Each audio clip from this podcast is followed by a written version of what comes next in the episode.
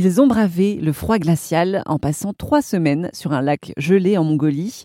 Aliénor et Renaud viennent du Loiret et ce couple a organisé cette aventure pour vivre une expérience hors norme et inviter au dépassement de soi. Pendant 24 jours, ils ont traversé ce lac à pied avec leur traîneau rempli de matériel et de nourriture.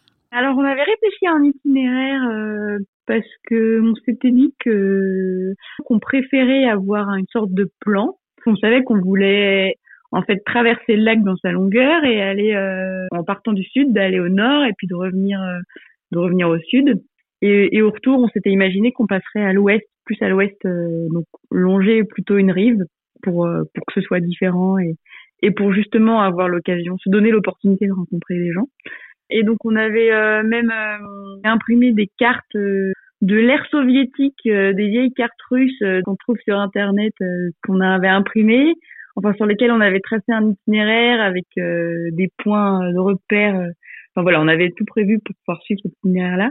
Aussi parce qu'on était en contact avec un Français euh, qui lui maintenant vit en Mongolie, mais qui organise des, des tours en chien de traîneau sur le lac en fait, euh, qui durent une douzaine de jours, et qui nous avait dit qu'il y avait quand même quelques endroits qu'il fallait éviter parce que la glace était moins solide, et que si vous voulez être sûr de nous, euh, il y avait des endroits à éviter. Donc de faire un itinéraire, c'était aussi une façon d'être sûr qu'on évitait ces endroits-là. Et au final, euh, on s'est bien vite rendu compte que qu'il y avait des zones du lac qui étaient assez impraticables parce qu'il y avait beaucoup de zones de compression, des endroits où la glace euh, est toute cassée en fait parce qu'il y a des courants euh, sous la glace et même des vagues en fait sous la glace parce que le lac est très profond. Et donc il y a des zones en fait où la, la glace bah, enfin, en fait les, les, les morceaux de glace s'entrechoquent et donc ça donne des zones complètement impraticables qu'on a dû contourner parce que c'était impossible de traverser à pied avec nos traîneaux. On a essayé et on, voyait bien que bah en fait on dépensait beaucoup beaucoup d'énergie et on risquait de casser notre matériel parce que nos poulkas se renversaient enfin c'était pas hmm. non plus l'idée de faire une épreuve de force euh, ça n'avait pas de sens en fait donc euh, on, finalement au lieu de passer par le centre on est passé par l'est à l'aller et par l'ouest au retour et donc à l'est il y a ce fameux tracé de véhicules qui rend les choses plus faciles, mais qui faisait que de temps en temps, euh, bah, on voyait passer une voiture. Quoi. Et est-ce que vous avez vu des animaux? Qu'est-ce que vous avez croisé sur cette glace pendant 24 jours?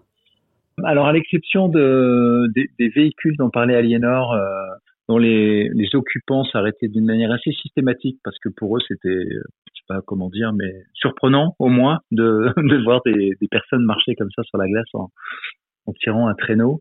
Euh, donc ça nous a permis de, de, bah, de faire des rencontres euh, improbables parce que en plus évidemment on se comprenait pas et, les Mongols alors nous on parle évidemment très peu mongol pas du tout même et eux parlaient très peu anglais donc généralement c'était plutôt des, des échanges euh, avec les mains. Et puis et donc donc ça à l'exception de, de ces quelques personnes et puis aussi de d'une famille d'éleveurs chez qui on a on a passé une nuit au retour sur la côte ouest. Euh, il y a très peu d'animaux sur le lac, ou en tout cas euh, il y, en a, mais évidemment euh, quand on se déplace à une vitesse oscillante pendant si longtemps, finalement, ben on, a assez peu de chances de les observer. Mais il y a des loups, enfin, des, des, groupes de loups qui vivent aux abords du lac et qui peuvent traverser le lac. Et donc ça nous est arrivé de voir des traces. En tout cas à deux reprises, on a vu des traces. Donc d'abord on a suivi des traces pendant un bon moment. Et puis la deuxième fois, il y avait moins de traces, mais en tout cas, on a pris une photo d'une trace de loup euh, dont la, la, patte euh, était de grande taille. Hein. C'était vraiment impressionnant. C'est sans doute un animal de grande taille. Et puis il y a aussi des ours, mais là on n'a pas vu du tout. Euh, pas de traces, je veux dire. Et enfin, nous on avait deux corneilles. Oui, on a deux corneilles qui nous ont suivis pendant trois jours.